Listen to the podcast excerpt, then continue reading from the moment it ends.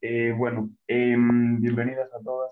Eh, la verdad es que en esta última semana se ha unido mucha gente al grupo de la Comisión de Residencia y Profesión. Imagino por el interés que hay de buscar alternativas más allá del MIR y la residencia en el extranjero y en este caso en Reino Unido. Eh, y nada, como no sé cuántas de vosotras conocéis más o menos el, el Consejo Estatal de Estudiantes de Medicina, os lo presento brevemente. Em, el Consejo Estatal de Estudiantes de Medicina es una organización eh, apartidista que representa a los estudiantes y al estudiantado de medicina de toda España, eh, de diferentes eh, facultades de todo el Estado y que se divide en diferentes áreas, entre ellas la de formativos, que es a la que pertenecen las diferentes comisiones, entre las que se incluyen esta que estamos hoy organizando, que es la, la de residencia y profesión, que yo coordino. Eh, yo me llamo Manuel, eh, de la Universidad de Santiago de Compostela, y durante este año mi objetivo es ir organizando eh, periódicamente charlas que nos abran los ojos de cara a oportunidades más allá del MIR, de hacer la residencia en el extranjero, o, o, de, o de, diferentes opciones. Y nada, hoy contamos aquí con, con Josu, ex coordinador además de, de esta comisión en el pasado eh, ahora mismo él es residente en Escocia, del segundo año del Foundation Program, que se explicará él ahora con más detenimiento. Está asociado al hospital de Northern Ireland Hospital, eh, aunque cambia de hospital eh, de manera frecuente cada cuatro meses. Y os va a contar un poco cuál es su experiencia y cómo funciona el sistema de especialización en, Reino Unido. Sabéis que aquí hacemos seis años de carrera y luego el MIR. Allí lo que llamaríamos el MIR inglés son dos años, eh, corrígeme si me equivoco, de Foundation Program. Y luego, una vez acabas estos dos años, te especializas en cardiología, en alergología, eh, especialidades de salud. Y nada, cuando quieras, eh, somos todo ellos.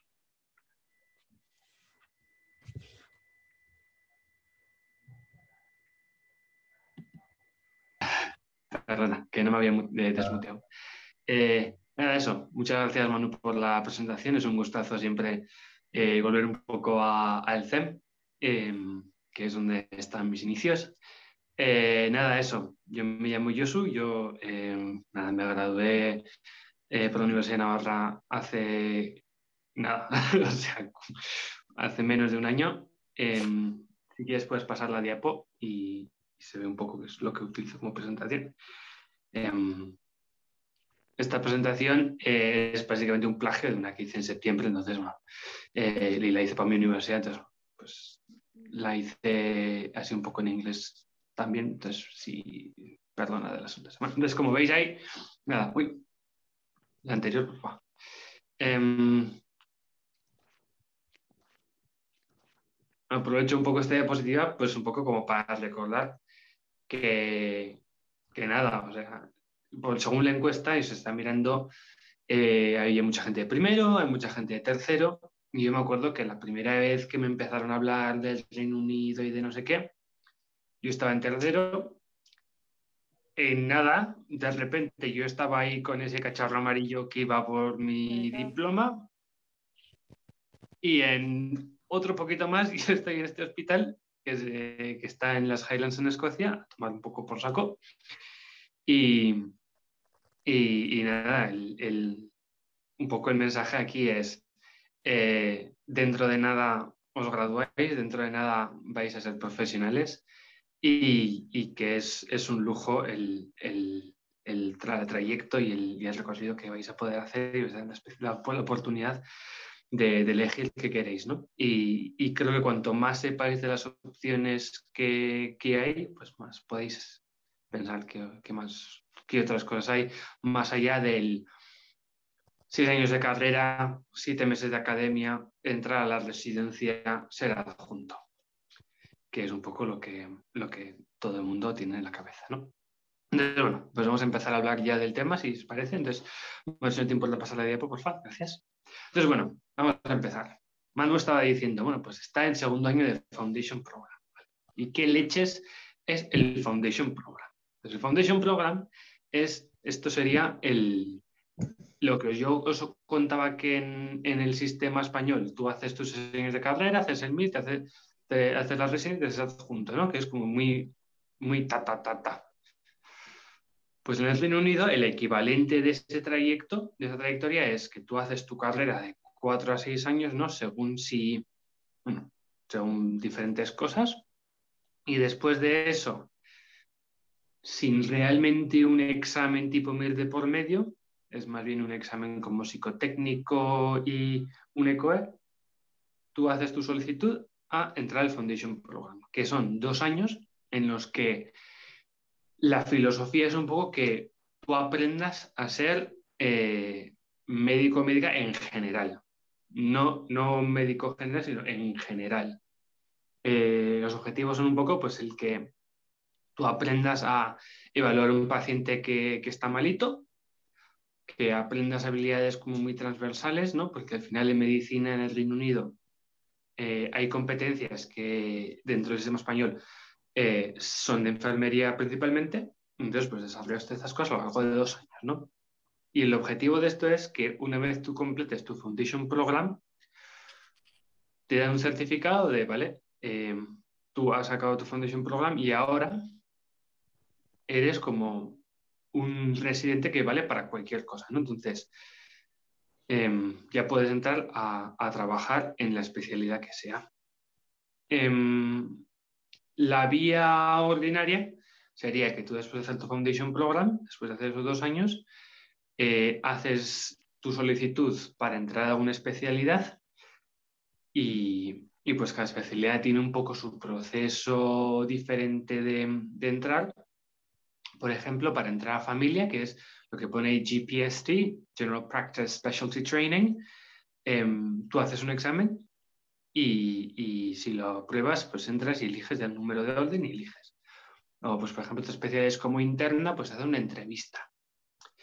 Em, entonces, bueno, pues tú vas haciendo y entonces puedes elegir si haces familia, que son tres años, una especialidad con tronco, entonces todas estas son las, vamos a decir, las especialidades médicas, ¿no? Pues eh, cardio, digestivo, neuro, eh, interna, son todas especialidades médicas que requieren que tú hagas primero dos o tres años de tronco.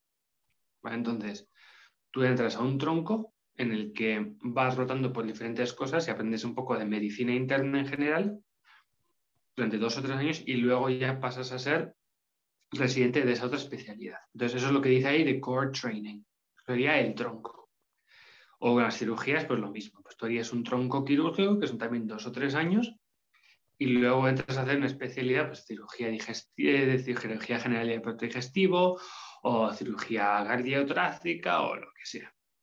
Y luego pues hay otras especialidades, ¿no? Pues por ejemplo, gine eh, o psiquiatría, que son especialidades sin tronco, ¿no? Que igual que familia, tú entras directamente a ellas. La diferencia es que es bastante más largo. Familia es como la excepción. En tres años después del Foundation ya eres médico de familia. Mientras que todo el resto de especialidades, como veis ahí, después del Foundation, son pues hasta ocho años de, especialidad hasta que llegas a consulta. Una vez que tú completas tu formación, pues que tiene sus muchos años, sus muchas rotaciones, sus exámenes entre medias, ¿no? Pues por ejemplo, en familia tienes eh, primero el, examen de entrada, luego hay otro examen eh, a medio camino de conocimientos aplicados, luego al final hay otro examen. Se caracteriza mucho en la, formación británica, que tienes muchos exámenes por el camino, entonces al final ya cuando acabas tu formación te dan el certificado de completion of training y te conviertes en consultant. Entonces, un consultant se podría traducir como adjunto, pero realmente es algo que está bastante más arriba. Em, en el sentido de que tiene otras responsabilidades, como más también de gestión y de administración y de no sé qué, que son funciones que, en los servicios en España suelen estar sobre todo reservados a, los jefes de servicio. ¿no? El jefe de servicio hace todas estas cosas y los adjuntos, pues sobre todo trabajan asistencialmente y, el que investiga, investiga y ya está. Entonces, como resumen, el proceso británico tiene como esas tres fases, ¿no? El foundation, el tronco, si tienes tronco o no, y luego la especialidad. Em, y cada uno, pues tiene, cada parte tiene su proceso de, solicitud y de application y de sus historias. Sí que es cierto que em, este sistema da también mucha posibilidad de tomarse años entre medias, de hacer otras cosas, ¿no? Y, el sistema es mucho menos rígido de lo que, de lo que veríamos en España. Eso igual en la próxima diapositiva em, lo explico un poco más. Em, vale, entonces, esta es la esta diapositiva, hablo un poco eso de, las diferentes especialidades que existen, ¿no? Em, como veis, pues tenemos especialidades que, en España no existen, ¿no? Como por ejemplo, salud sexual y reproductiva, es una especialidad, urgencias es una especialidad, no sé qué otras especialidades hay que se pueden ver, pues eh, sobre todo esas son las dos que más me llamaron a mí la atención, ¿no? Pero pues, pues, hay otras, otras muchas cosas, ¿no? Y entonces, pues si por ejemplo soy de los que piensan que yo quiero hacer urgencias y tal, pues por ejemplo esto es una opción. Es, eso, la siguiente diapositiva, por favor. Vale. Entonces, esta parte está un poco, esta diapositiva un poco pensada también para eh, la gente que o está en sexto o que ya se ha graduado y que se está planteando seriamente el, entrar a la especialidad, ¿no? Que según vi en la encuesta, pues que hay algunas personas que os lo estáis planteando. Entonces, ¿qué podéis hacer? Bueno, entonces, lo lógico sería pensar, vale, igual que los residentes británicos o igual que los graduados británicos, yo eh, voy a hacer mi application para entrar al Foundation Year One, el primer año de Foundation. ¿Qué pasa? La historia es que en el Reino Unido eh, hay eh, dos tipos de colegiación. La colegiación provisional y la colegiación definitiva. La colegiación definitiva te la dan cuando, o full registration te la dan cuando completas tu F1. A toda persona que está colegiada en un colegio de médicos español, automáticamente le, le dan la full registration. Entonces, esto es porque supuestamente, según los acuerdos de las grandes esferas, nuestro sexto año de carrera, nuestro rotatorio, se equipara con el primer año de Foundation británico. Lo cual no es cierto, lo cual es un poco em, iluso, naive o, incluso erróneo. Em, pero las, los colegios, la, la OMC británica y tal, pues lo han considerado así y así es como funciona.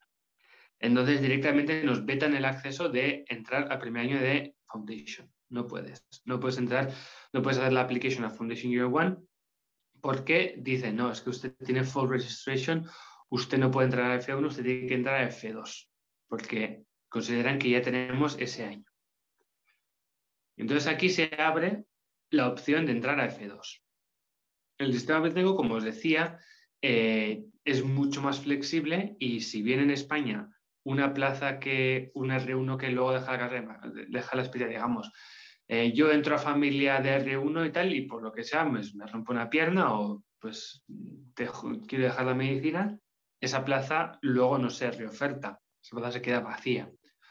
En el Reino Unido no, en el Reino Unido esas plazas se pueden reofertar. Entonces, todos los F1 británicos que dejan por motivos que sean, esas plazas se reofertan como F2, plazas de F2 Standalone. ¿Esto qué significa? Que cada año, ya por enero así, perdonad, empieza un proceso en el que se ofertan pues unas, no sé cuántas son, pues como mil plazas o así, eh, que, se ofertan a nivel internacional y entonces tú haces tu proceso de solicitud y puedes incorporarte como en ese segundo año de, Foundation. Y esa es la vía que hice yo. Esta vía le he puesto ese triangulito amarillo con ese cuidado porque, eh, como os decía, tiene mucho riesgo en el sentido de que eh, mm, como asumen que ya tenemos ese año de experiencia trabajando eh, previo a entrar al F2, hay muchas responsabilidades que te dan como F2 que no, estás, que, no deberías estar eh, tomando. Entonces, por eso es una vía que, es muy, muy peligrosa, muy, que hay que andar con ojo, ¿no? Y, la tercera vía es, que la, vía yo creo más interesante, es que tú puedes entrar a puestos que se llaman de locum. Entonces, locum es el término británico para eh, alguien que, está trabajando como temporalmente, como contrato temporal, eh, sin estar eh, dentro de un programa formativo formal. Entonces, igual que os decía que muchas plazas se ofertan de residentes porque se dejan vacantes, también por otros muchos motivos los hospitales ofertan plazas vacantes para trabajar de, ahí. Es que en el servicio de interna tenemos tres juniors, ¿no? Como tres residentes, pero es que, pues por lo que sea, este año hay mucho más, mucho más volumen de pacientes o lo que sea, necesitamos otro más. Y en vez de ofertar esa plaza em, como una cosa formativa, porque al final, para cuando llega el residente y tal, pues es, mucho tiempo, se ofertan como contratos temporales. Igual que en cualquier trabajo normal, si yo tengo un, em, yo tengo un Mercadona y yo necesito una persona para trabajar los meses de verano, yo oferto un contrato y digo, pues busco a alguien que trabaje para estos meses de verano. Y tal, y me, me llega gente y trabajas pues de, de junio, julio, agosto y luego pues ya está y te vuelve para lo que tú estabas haciendo, lo que fuere.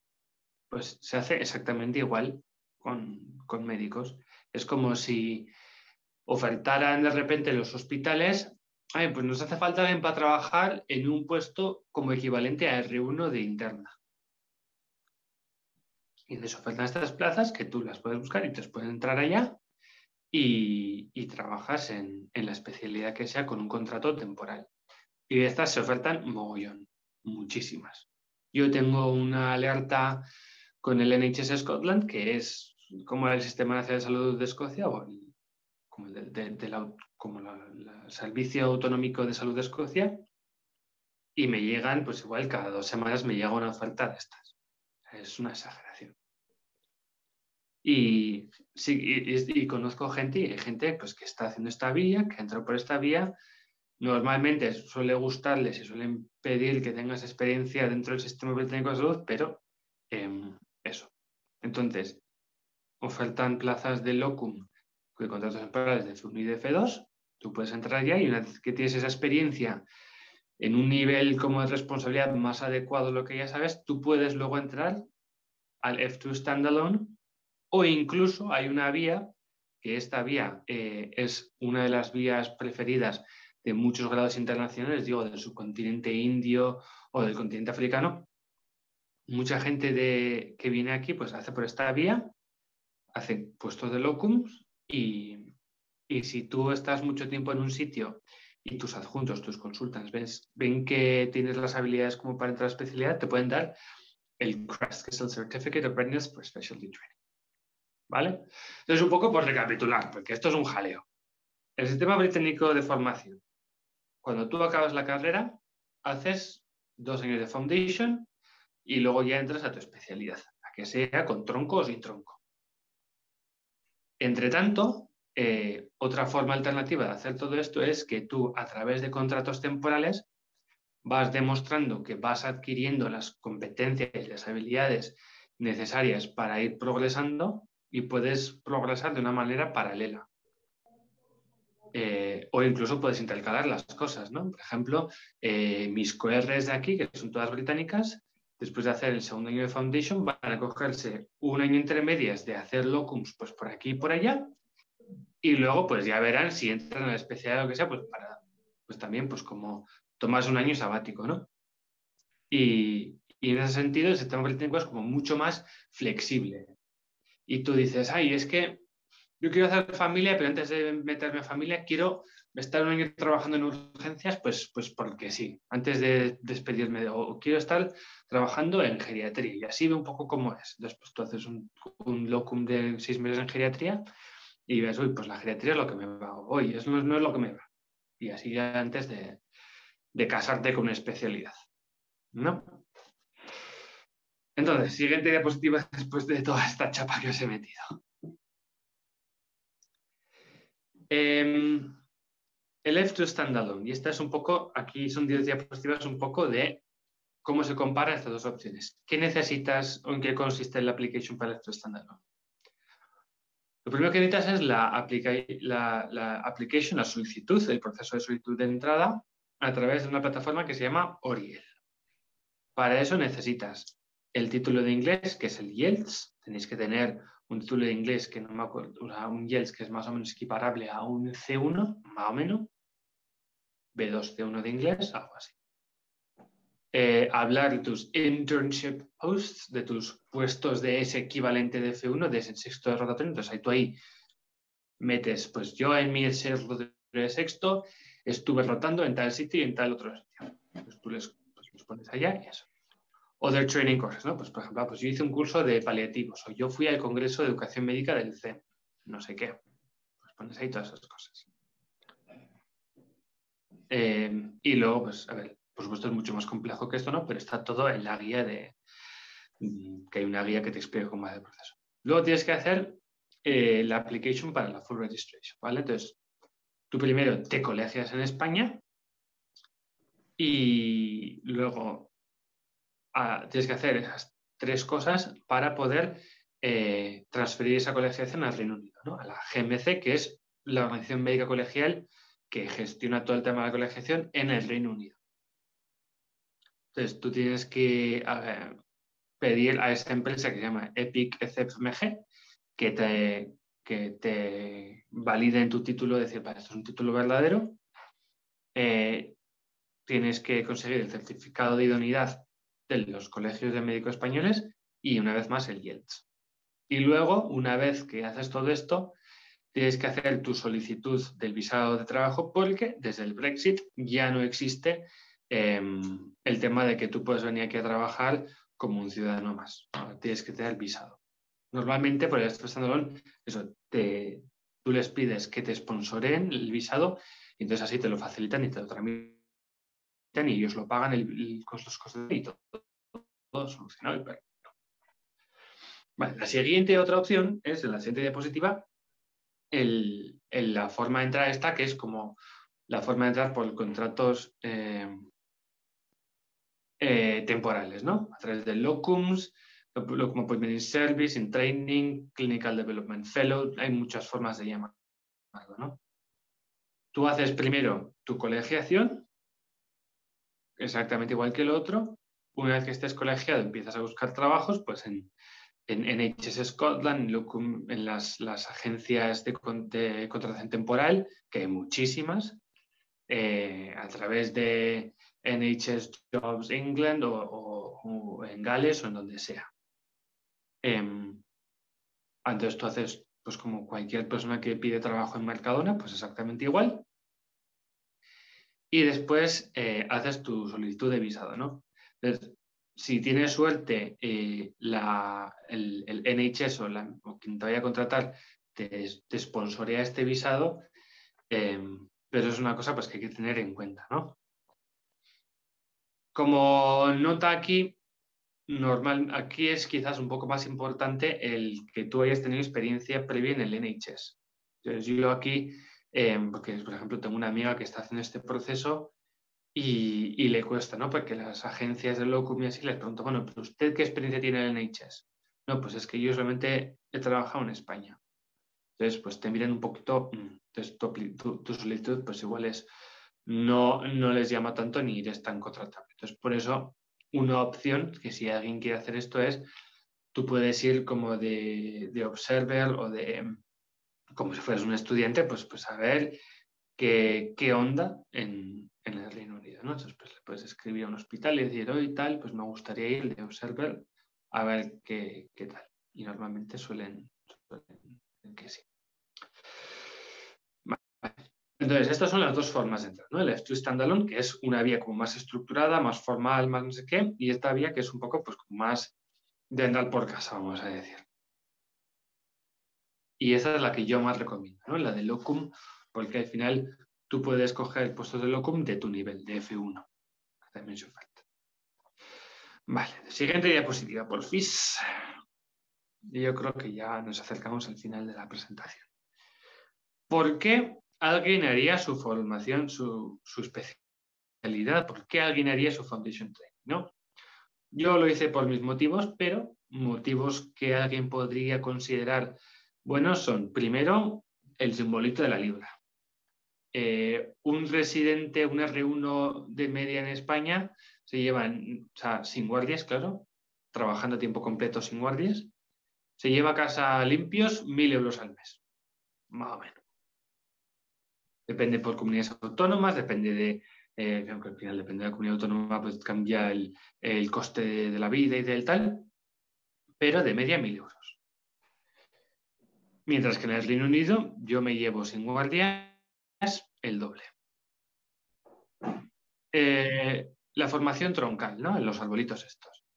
Eh, alguien que diga, es que yo quiero hacer el neurotype, pero es que al final no me gusta el tener que, al final tú entras y en España haces tal, un año un poco tal, pero es que ya enseguida te especializas y solamente ves neuro y solamente sabes de neuro y no, no, no sabes de otras cosas. Porque no, entonces, al final, pues eso también es una forma de formación pues, que depende un poco del espíritu de cada cual, pues puede gustarte más o menos. Entonces, en ese sentido, pues tiene también su ventaja, ¿no? El que digas, bueno, pues es que yo antes de, especializarme en neurología voy a estar tres años aprendiendo de interna, voy a aprender muchísima medicina interna, entonces voy a ver el paciente como de una forma como más global. El tema de equilibrio entre el trabajo y la vida.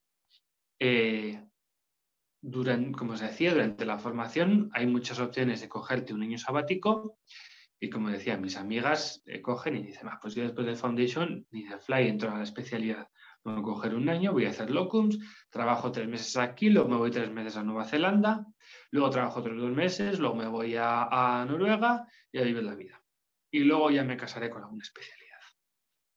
Eso durante el training. Y luego, una vez que eres consultant, muchos consultantes o, o, GPs, muchos médicos de familia, luego tienen la opción de decir, no, es que yo quiero trabajar tres días a la semana, cuatro días a la semana. Y luego, pues los otros días, pues para lo que yo quiera. Y mucha gente lo hace y está perfectamente bien visto y está muy bien, chapo. Los motivos que quizás para mí serían lo más, más, más, más, más horrendo. El que no tengas que estudiar el miedo. O sea, a mí, una de las cosas que más, más, más, más tierra me da del, sistema español es que después de estar cinco años estudiando como todos los días mogollón, estás un año eh, preparándote con adaptación para sección clínica, ¿no? Pues tu rotatorio, tu no sé qué, tu tal, y luego de repente coges, te desapareces del mundo durante un año, te encierras en un cuarto estudiando exactamente lo mismo que estudiado durante la carrera, repetido, que total tampoco te sirve tanto para la, vida profesional, porque son todo, o sea, porque el examen MIR es un examen que está hecho para pillar, o sea, te preguntan eh, cosas muy, muy, muy específicas, y luego ya entras a la especialidad. Eso no sucede en ningún país del mundo que yo sepa. Eh, el, que tú después de la carrera desaparezcas durante un año, te desconectes del, entorno clínico eh, y te cierres a, estudiar una cosa completamente inútil. O la otra cosa, ¿no? Mucha gente, yo cuando hice esta charla al final, porque de gente de mi universidad, mucha gente se plantea el tema de irse a Estados Unidos y tal. Lo mismo, te evitas tener que hacer los steps, que son un jaleo, es una pasta, es, una chapar como un pringao y no te aporta nada. Eh, y al final el sistema británico tiene muchas de las mismas bondades. Todo esto es el por qué alguien haría el Foundation Training en el Reino Unido como ya veis, pues son em, unos argumentos bastante convincentes. En la otra cara de la moneda, en la siguiente diapositiva, aquí os cuento quizás el por qué no lo harías.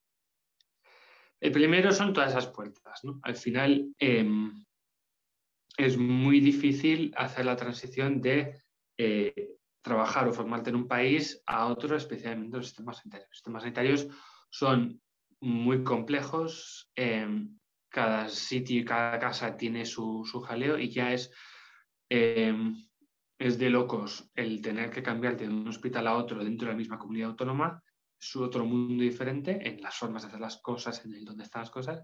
Ya no te cuento en otro país, con otro idioma, con cosas completamente diferentes. Y luego que el proceso de entrada, mucha burocracia, muchos, perdonadme, muchos papeles, muchas puertas que tienes que ir pasando una tras otra. La otra pongo ahí una señora mayor. Como decía, para cuando lleguéis a consultants, si yo quisiera ahora hacer neuro, me quedaría todavía. Y eso la forma más rápida, ¿no? asumiendo que no suspendo ningún año y que no, no me tomo ningún año sabático. Me quedaría todavía tres años que tenía que hacer interna y luego otros cinco o seis que sería de especialidad en neurología, nuestros cinco años. Entonces, sería ocho.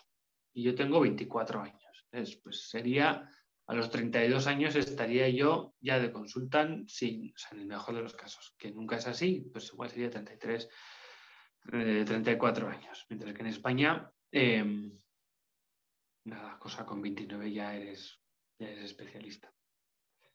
No es una diferencia muy grande, pero bueno, pues al final sí que es cierto que es un proceso muy largo y que, y que sobre todo a nada que tal después un año más por los temas burocráticos y tal, pues se puede alargar mucho. Y eso hay gente a la que le puede tirar mucho para atrás.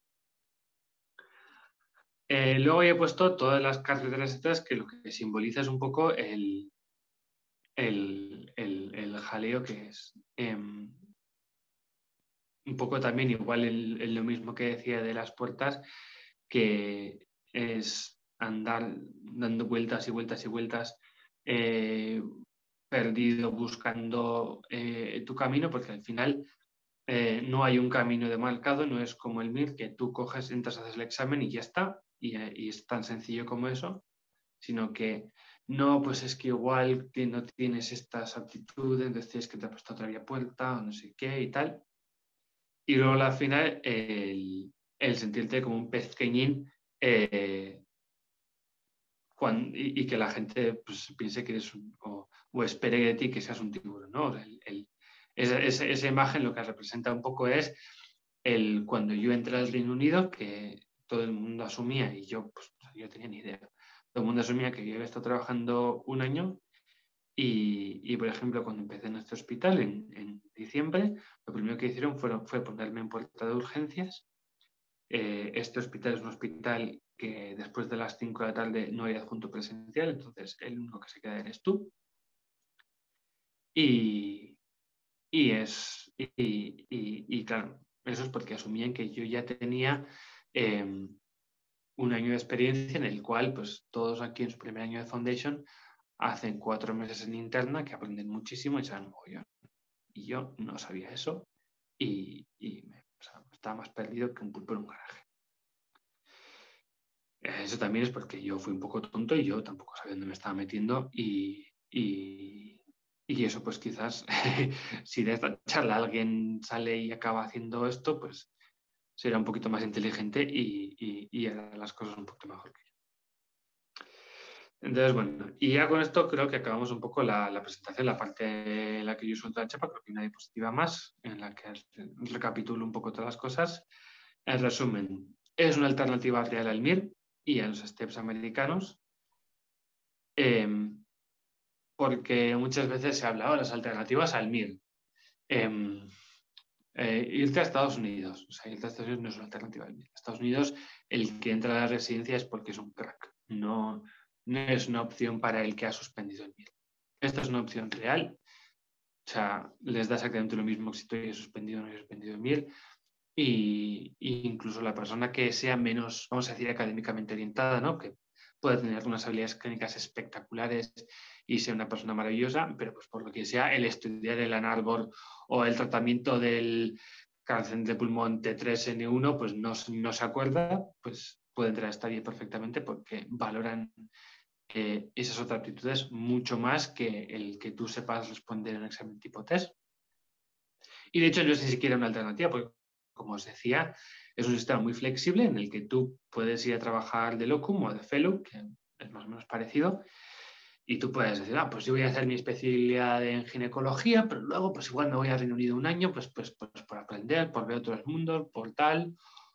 O dices, ah, pues yo voy a hacer familia y tal, pero ah, es que yo quiero luego también saber un poco más de interna, ¿no? Porque al final eh, hay muchas cosas así complejas, pluripatológicas, y al final pues está muy bien trabajar un poco en interna, pues podéis hacer estas cosas, ¿no? Yo, y os animo a que, a, que, a que lo hagáis, porque la verdad se aprende muchísimo y puedes eh, hacer lo que quieras. Es lo que decía, es un sistema flexible, es un sistema que tú puedes hacerte a tu medida, puedes crearte tu plan formativo como a ti te guste, dices, ah, pues es que yo quiero ser familiólogo, pero yo quiero tener especial interés en psiquiatría y en no sé qué. Pues dices, pues chapo, pues tú coges, haces tu formación, te das médico de familia y luego pues te vas un año a trabajar en psiquiatría, a aprender de psiquiatría. Maravilloso. Es complejo, mucha burocracia, muchos papeleos, pero es doable, es una cosa que se puede hacer, es factible, es real. No es una cosa imposible como en Estados Unidos, no es una cosa súper difícil que, eh, que te va a llevar por el camino de la amargura estudiando y, tal como el MIR. Y yo creo que, en resumen, el venirse al Reino Unido es la mejor opción si quieres hacer algo diferente, ¿no? Si quieres salirte de ese camino de carrera, MIR, residencia junto, pero hay que preguntarse dos veces, ¿no? ¿De verdad es algo lo que quieres algo diferente? ¿De verdad quieres el de este camino? Porque al final también sí que es cierto que, el confort de el estar en el mismo camino para el que te han ido preparando en toda la carrera, pues es una cosa que, no muchas opciones tiene, ¿no? Y con esto acabo un poco la presentación. Creo que la siguiente diapositiva es un poco las fuentes que, he utilizado. Creo que me ha alargado un poco más. Quería hacerla como en 20 minutos, porque como en 30 minutos de chapa. Espero que no nos importe la chapa que os he soltado y que no os hayáis perdido porque suelo hablar yo muy rápido. Eh, nada, entonces si os apetece, hacemos el turno de preguntas y, vamos a ver qué tal. Pues no sé si Manu puedes moderar las preguntas o no sé cómo quieres hacer. Perfecto. Sí. Bueno, pues eh, podéis escribir por el chat si queréis las preguntas y a medida que las vais escribiendo yo las voy leyendo y se las voy trasladando a Josu o intervenís abriendo el micro directamente.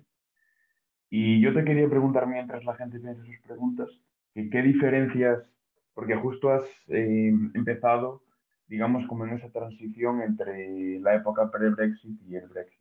Entonces quería preguntarte que, qué diferencias ves eh, tú eh, con respecto a, a cuando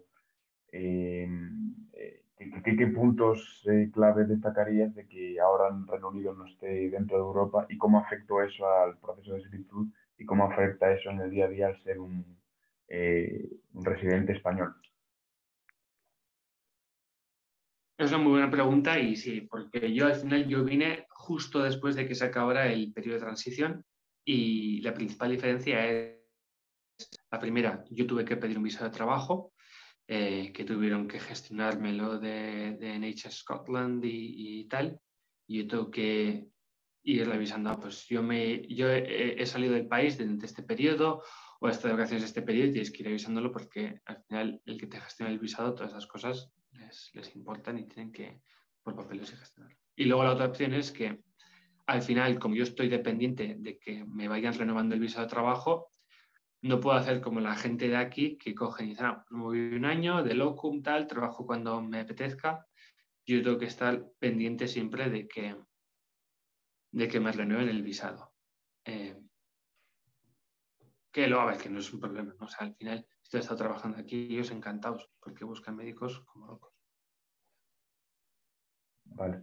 Eh, no sé si Pili eh, quiere hacer su pregunta.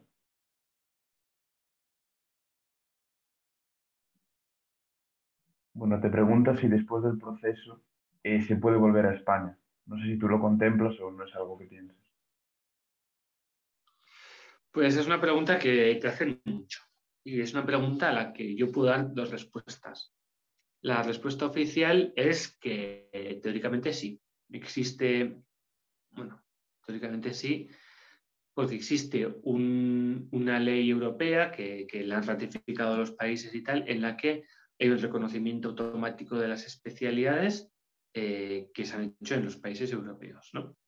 Y, supuestamente, mientras que cumpla unos mínimos de que la formación tiene que durar el mínimo X años, em, te, lo, te, lo, validan, te lo aceptan y, y tienes que presentarlo al Ministerio de Sanidad por un proceso que está en la web y tal, y te lo deberían de reconocer la especialidad. La realidad es que eh, yo lo que he oído de la gente es un poco respuestas mixtas. Em, por ejemplo, familia, el problema que tiene es, por ejemplo, que aquí en el Reino Unido son tres años de formación y en España medicina, o sea, familia son cuatro. Y entonces que a veces te ponen pegas por esas cosas. Eh, yo personalmente, eh, ahora no lo, no lo considero entre mis opciones, pero, em, pero es una cosa que supuestamente debería de, deberías de poder. Javi, no sé si quieres hacer tu pregunta.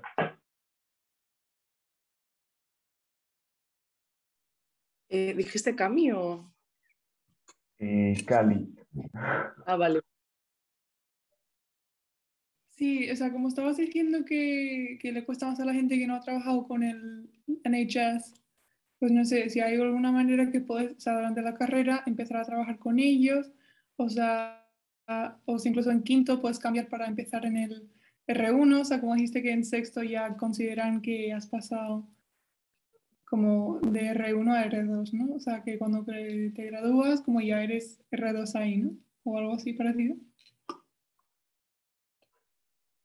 Eh, o sea, lo que puedes hacer es, eh, yo por ejemplo, yo me acuerdo que mi universidad tenía cosas tipo Erasmus y estas movidas que te podías ir en verano un mes o X a hacer prácticas en el Reino Unido. Ese tipo de cosas puedes hacer durante la carrera. Lo de que en quinto coger irte, eso no, eso no se puede hacer porque tú para poder entrar tienes que tener tu certificado de que te has graduado y en quinto ninguna universidad española te va a dar un certificado de nada, desafortunadamente.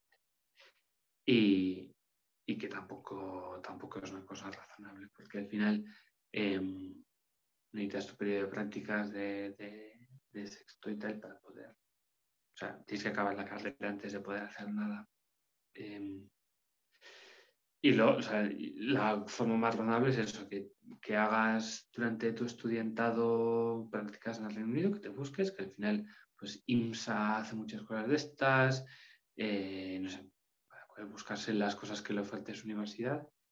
Y luego, pues una vez graduado, pues puedes intentar escribir a los sitios y decir, oiga, disculpe, doctor, tal, ¿importaría que fuera yo un mes ahí a ver qué tal la cosa? Y, puedes verlas, puedes ver. Y luego otra opción es el, el, empezar en un sitio como más, más rural, que es una cosa que muchos IMGs, muchos International Medical Graduates hacemos, que es te vas por saco en un pueblo de Gales, en un pueblo de Escocia, que les da exactamente lo mismo la experiencia que tengas antes porque están desesperados y, mucha gente hace eso y luego ganas tu experiencia del NHS. Es un poco arriesgado porque al final estás en un sitio muy, muy poco supported, pero bueno. Pues... Perfecto. Eh, sí es verdad que, por ejemplo, a la hora de hacer Erasmus, sí es verdad que aquí es uno de los lugares, o sea, de, los, de las cosas en las que se nota el Brexit, porque no se puede eh, hacer el Erasmus y adquirir experiencia durante el, año, aunque creo que Reino Unido eh, implementó su propio sistema de Erasmus. Pero bueno. Eh, Clara, no sé si quieres hacer tu pregunta.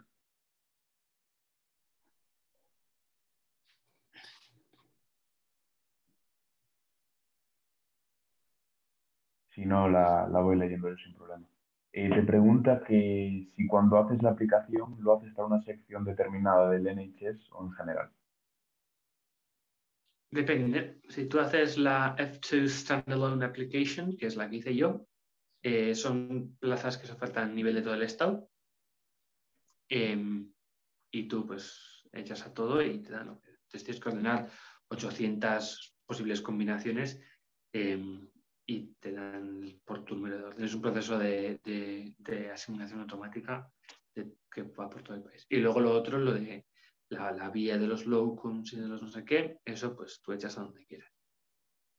Tú vas buscando y te vas buscando los, los puestos de trabajo, pues como el que busca trabajo de mercado. Ahora sí, Cami. Bueno, nada, en primer lugar me alegro de verte, Josu, y que quería comentarte y preguntarte. Eh, tú estuviste mucho tiempo en residencia y profesión y viendo cómo funcionan otros países. Aparte de Reino Unido, ¿hubo algún otro país que te llamara la atención? Y si es así, ¿por qué? O sea, ¿nos puedes resumir? Porque sé que hay mucha gente aquí que le interesa en general la residencia en el extranjero. No sé. Eh, vale, sí. O sea, yo de países sé, tampoco sé de todo lo que se puede saber, ¿no? Yo sé de Irlanda, que es una cosa que no os recomiendo, salvo que ya hayas trabajado previamente como médico antes de entrar a la especialidad ya porque si no es lo mismo que os contaba en el Reino Unido, pero peor. Lo de que eres el pececiño que, tiene que hacer el tiburón, o sea, no puede, no, o sea, anda mal. Canadá es imposible, o sea, es directamente imposible. Eh, Estados Unidos es lo que decía, es muy caro, es un proceso de, es la filosofía americana de aquí entra el mejor, hay que matarse, ser super overachiever y tal, y ser la leche. Eh, eh, Alemania debe estar bastante bien, debe estar bastante guay, te ayudan mucho, te, dan un periodo que va un intensivo, aprendes tu alemán y luego ya te apañamos. Francia, sé que había quien le gustaba, yo nunca me interesé mucho por Francia. Em, tal, Suecia también debe ser interesante, pero no. Si soy sincero, no, yo, yo controlo sobre todo de países anglosajones. Em, y de los países anglosajones, desde luego, el, el más la relación sudor, lo que vas a sudar y lo que vas a sufrir para poder conseguir entrar. Y lo que vas a conseguir de cosas guays, lo mejor es Reino Unido. Y dentro del Reino Unido, Escocia. Gracias. Voy a compartir de todas formas por el chat el link de la página del, del CEM, donde está todo esto resumido, si os parece bien, para quien lo quiera tener. Perfecto. Em, em, no sé si quieres hacer tu pregunta, Celine, no sé cómo se pronuncia, lo siento. Eh, si no la leo yo como quieras. Bueno, te pregunta que cuántas horas suele trabajar un médico especialista a la semana. ¿Especialista? Em, claro, es que depende de lo que consideres especialista. Eh, entonces tienes, em, o sea, los consultants pues, pueden trabajar desde muchísimas horas hasta muy pocas horas. O sea, lo que, lo que tú veas. Yo, por ejemplo, ¿qué trabajo yo? En, una semana buena, yo trabajo de 9 a 5 en este hospital, por ejemplo, los 5 días, de lunes a viernes, ¿no? Luego, los días que tienes guardias, pues son las guardias para empezar son de 12 horas, no existe la guardia de 24 horas, eso hace mucho que se prohibió. Em, y pues, trabajas más horas. Entonces, yo, por ejemplo, en un mes, por ejemplo, el mes de diciembre, que fue el mes que más trabajé, pues trabajé unas, algo así como unas 230 horas, que al final salía por semana, pues unas 50 horas por semana, ¿no? Eso es, eso es un mes de muchas horas de trabajar, 50, 60 horas por semana. Eso, eso, es, eso se lo dices, se lo digo yo a cualquiera de mis compañeras de clase de curso tal que, que en la residencia y se ríen en tu cara. es un mes malo para mí. Eh, entonces, eso, puedes trabajar mucho menos en, cuanto a horas y ganar mucho más. Está la, el jaleo ese de acabar a las 5, que es una caca cuando tú estás acostumbrado a acabar a las 3 y te vas a comer, que eso es, el lujo de, de, Españita, pero bueno, pues ¿qué le vamos a hacer? El resto del mundo pues no funciona así, pues hay que acostumbrarse a esas cosas. Cataluña tampoco lo hacen así. No sé si quieres hacer la siguiente pregunta, Clara.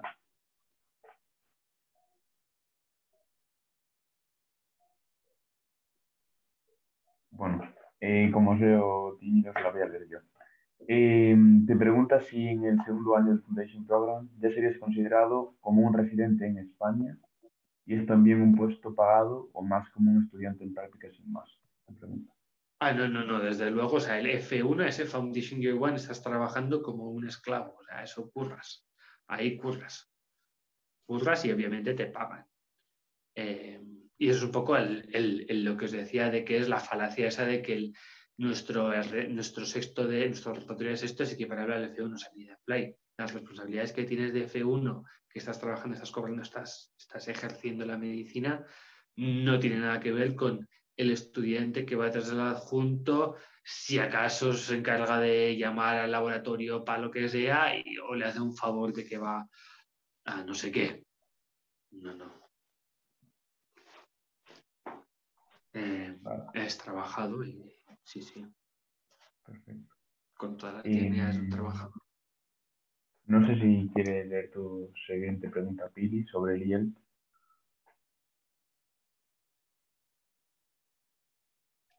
Bueno, te pregunta si es, el, es necesario el certificado Advanced, el C1 o el IELTS.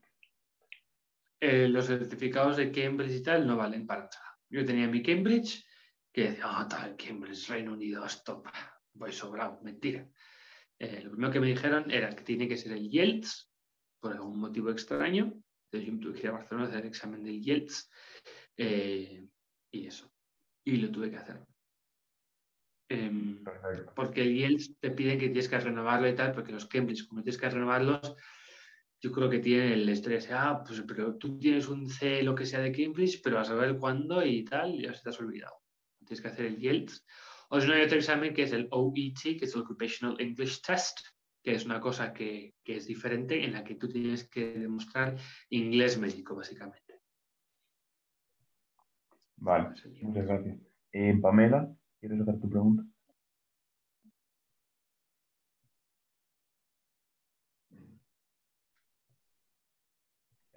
Bueno. Chicos, eh, perdón, es que estoy en un sitio con un poco de ruido y nada, o sea, dar gracias a Yosu y también a ti, Manu, por haber organizado esto. Y mi, mi, curiosidad, como ya en plan han respondido a la duda que había planteado, es de temas de cooperación y eso, o sea, dan flexibilidad, por ejemplo, si haces la residencia y quieres ir a cooperar. Em, existe el, hay un programa formativo de especialidad, especialidad en medicina tropical, que consiste en que tú haces el máster de medicina tropical, higiene y salud pública, no sé cómo se llama, que es un máster, no sé si de un año o dos, y luego tú te formas en muchas cosas de interna, de infecciosas, de microbiología y así. Y luego un tercer año de esa formación de tres años eh, te van y te vas a un país eh, de cooperante, pues a, trabajar de cooperante.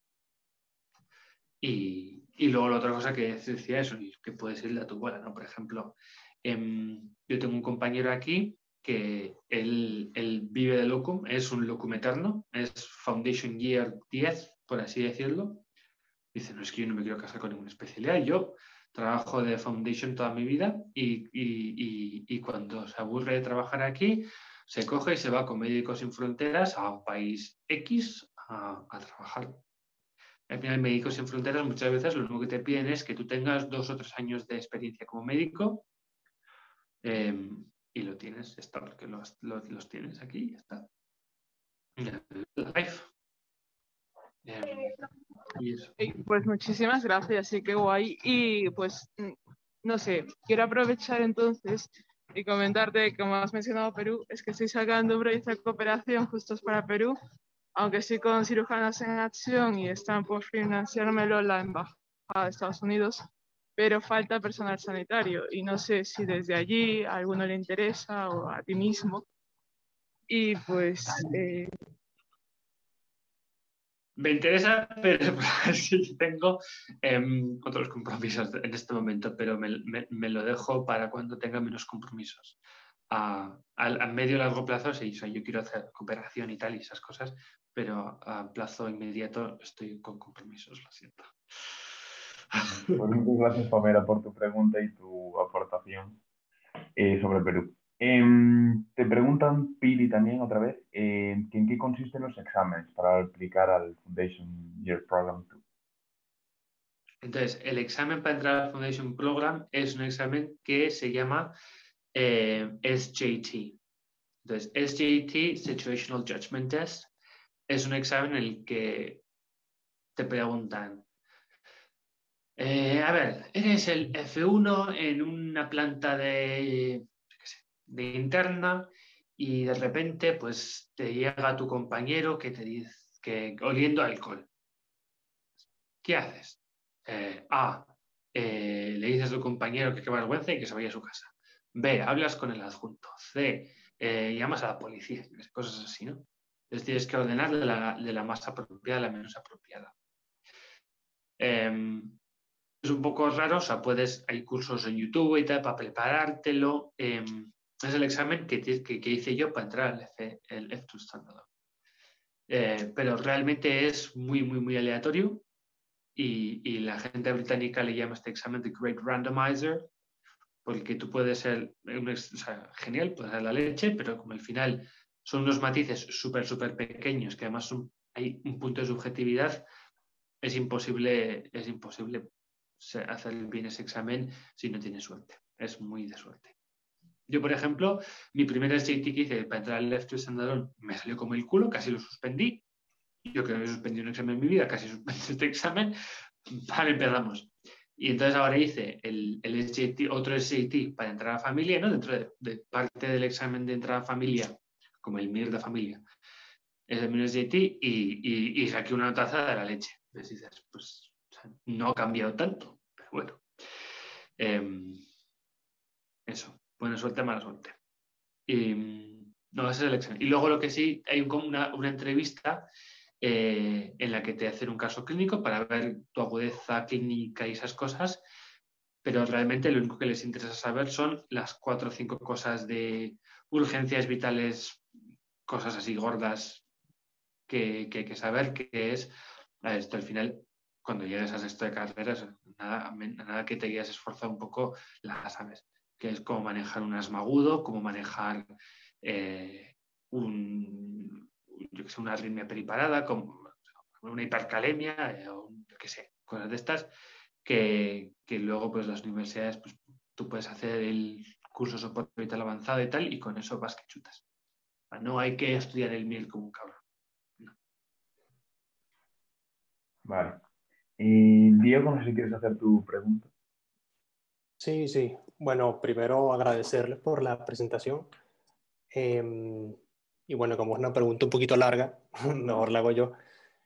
Y básicamente eh, quería preguntar, una vez que haces el, el, Foundation Year 2 y tienes que entrar al, al Core Training, imagina que quieras una especialidad bastante competitiva en el MIR, como podría ser dermatología, cardiología, eh, número uno, ¿cuál es, cuál es la ruta para entrar a ese core training. Y una vez que estás en el core training, eh, ¿ya eso te asegura una plaza en el specialty training?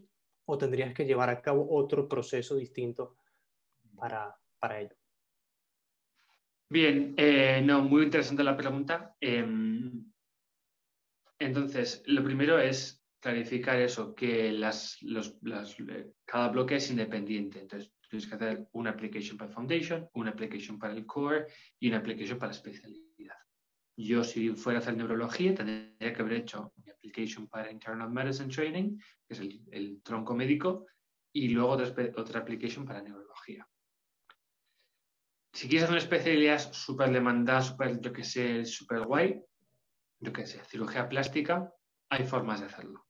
Hay formas de hacerlo que es eh, tú coges y dices, bueno, pues yo después del foundation, en vez de solicitar entrar a especialidad directamente, yo voy a hacerme, eh, voy a irme de fellow a trabajar en algo que, que, luego a un cirujano plástico que me pueda contratar, que me haga la entrevista, le vaya a gustar. ¿no? Entonces, pues lo que sea. Por ejemplo, puedes buscar. Pero esto, por ejemplo, mi, mi tutora de residencia, que es una traumatóloga, ella su no consiguió entrar al primer año traumatología porque traumatología te oferta dos formas de entrar. Puedes entrar directamente o puedes entrar a través del tronco. Ella no entra a traumatología, entonces lo que hizo fue un año de cirugía en general y luego volvió a solicitar y entonces ahí le cogieron porque ya tenía un año de experiencia porque dijeron, vale, usted es un aplicante que tiene más valor. Entonces ahora sí entra. Antes no, ahora sí. Y puedes estar así, pues haciendo cosas hasta que, hasta que entres. No es como el MIR, que, tienes, que si entras tu tienes que estar otro año estudiando y perdiendo tu tiempo, sino que estás pues, pues aprendiendo y, y, y formándote y aprendiendo medicina y trabajando y además ganando todo. Perfecto. Eh, quería hacer yo una pregunta que, bueno, considero que igual mucha gente no sabe cuándo empezar el proceso. ¿Cuándo empezaste tú a ver eh, hacia qué lugar te podías ir y empezaste el proceso de solicitud? ¿En qué año de la carrera? yo empecé a mirar cosas de residencia y desde antes, de, o sea, de, irme al extranjero desde antes de empezar la carrera. Yo me acuerdo que lo primero que pregunté en la carrera fue cómo puedo hacerme para irme fuera.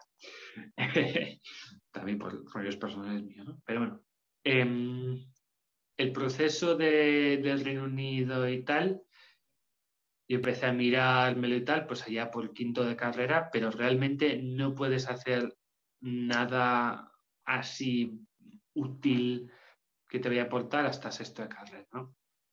Em, y es de los casos que puedes hacer en sexto que, que, te puedes... Y el, el, proceso de solicitud del F2 Standalone es el, en enero de sexto, yo lo hice en enero de sexto, y a mí ya me llegaron la, la, oferta y ya me confirmaron que me habían cogido en, en abril. O sea, yo estaba, de hecho, me era gracioso. Yo había, mi examen, no sé si sea preventivo o de lo que sea, si que piensas esto, y conforme iba allá, de repente me dijeron, ah, pues le hemos dado esta plaza en Escocia, tal, pues genial. Por supuesto, eh, que usted puede y tal, las cosas, pero eh, entonces eso mola mucho. Pero eso porque dice el rest de Left to Standalone. O sea, yo creo que puedes. Dime, dime. Mm, eso, que no pierdes, no pierdes un año entre medias, ¿no? Pero bueno, otra forma de hacerlo sería con la calma, tal, entonces tus años de carrera, y luego dices, bueno, pues voy a buscar, voy a ponerme a buscar locums, a ver, tal, ahí pues no me cogen, pues vamos a trabajar em, en una mutua en España o lo que sea, pues para ganar experiencia eh, clínica, experiencia de trabajo, y así mejorar mi currículum, me voy a irme al Reino Unido X meses, es un poco, yo creo que te puedes tomar con la calma. No es una cosa que, que es como el miel, que es que tienes que estar súper pendiente de las cosas, porque si no se te pasa el tren. Eh, yo creo que es una cosa que te puedes ir viendo con la calma. Y, y hasta sexta carrera yo no me preocuparía mucho. El, intentar y hacer prácticas en Reino Unido, si tienes posibilidad, o en Irlanda, da igual, al final es un sistema muy parecido en cuanto a cómo está estructurado. Y, y vale, para adelante, no rayarse. Entonces, em, a pesar de que tú hayas elegido el camino del Left Standalone, ¿nos recomiendas a la gente seguir el camino de Locum, ¿no? Sin duda, sin duda alguna. ¿Por qué? Em, a ver, yo también es un poco mi experiencia personal. Em, o sea, os cuento también yo porque mí me da igual contar mi vida. Em, yo entré al sustituir Application to Standalone y cuando me dieron los hospitales, pues yo tenía cuatro meses de paliativos en un, en un hospice, que es como un mini hospital que solamente hace paliativos. Cuatro meses en este hospital que está en Uban, que es un hospital súper pequeño, tiene sí 40, 50 camas y hay tres especialidades que son anestesia, cirugía y medicina. Y medicina cubre todo lo que no sea anestesia o cirugía. Em, entonces es un poco locura. Y las urgencias, ya os digo, a partir de las 5 de la tarde no hay adjunto presencial. Eh, si hay algo gordo, tienes que llamar para que venga a su casa y si no, es todo por teléfono. Y claro, yo que era un novato que acaba de la carrera eh, cinco meses antes, pues fatal, fatal, porque dije, no, pero usted se supone que es F2. Digo, sí, a ver, pero es que a mí no me habían contado que el F1 era tan diferente de mi sexto de carrera. Em, entonces he tenido un proceso ahí de, adaptación y no sé qué tal, que ahora ya por fin estoy empezando a ver la luz, pero, pero yo las pasé muy canutas. Y, y yo por eso, eh, sí, y cosas gordas, ¿eh? no, no, no, tonterías, cosas gordas. Y yo por eso recomiendo que, vamos a ver, no, no te creas esa falacia de que tus estrellas como el F1, porque tú cuando acabas tu esta carrera estás sabes exactamente igual de poco que esta gente cuando acabas tu carrera. Y por eso recomiendo que la gente busque puestos de F1 o por lo menos que vayan a un hospital en el que vaya a estar bien supported. Por ejemplo, yo conozco el caso de una chica de, la V, de, la Universidad de Barcelona, que fue a Londres o a Southampton, no sé qué, pueblo por ahí abajo, en, urgencias, ella quería el de C1, al final le dije, no, pues no te vamos a dar como de F2 y tal, pero, te adaptamos y tal, y, y se apaña y la chica está encantada. Y entró eso con un Clinical Development Fellow, que es como un locum, y súper bien. Fabio, sí, ¿quieres hacer tu pregunta?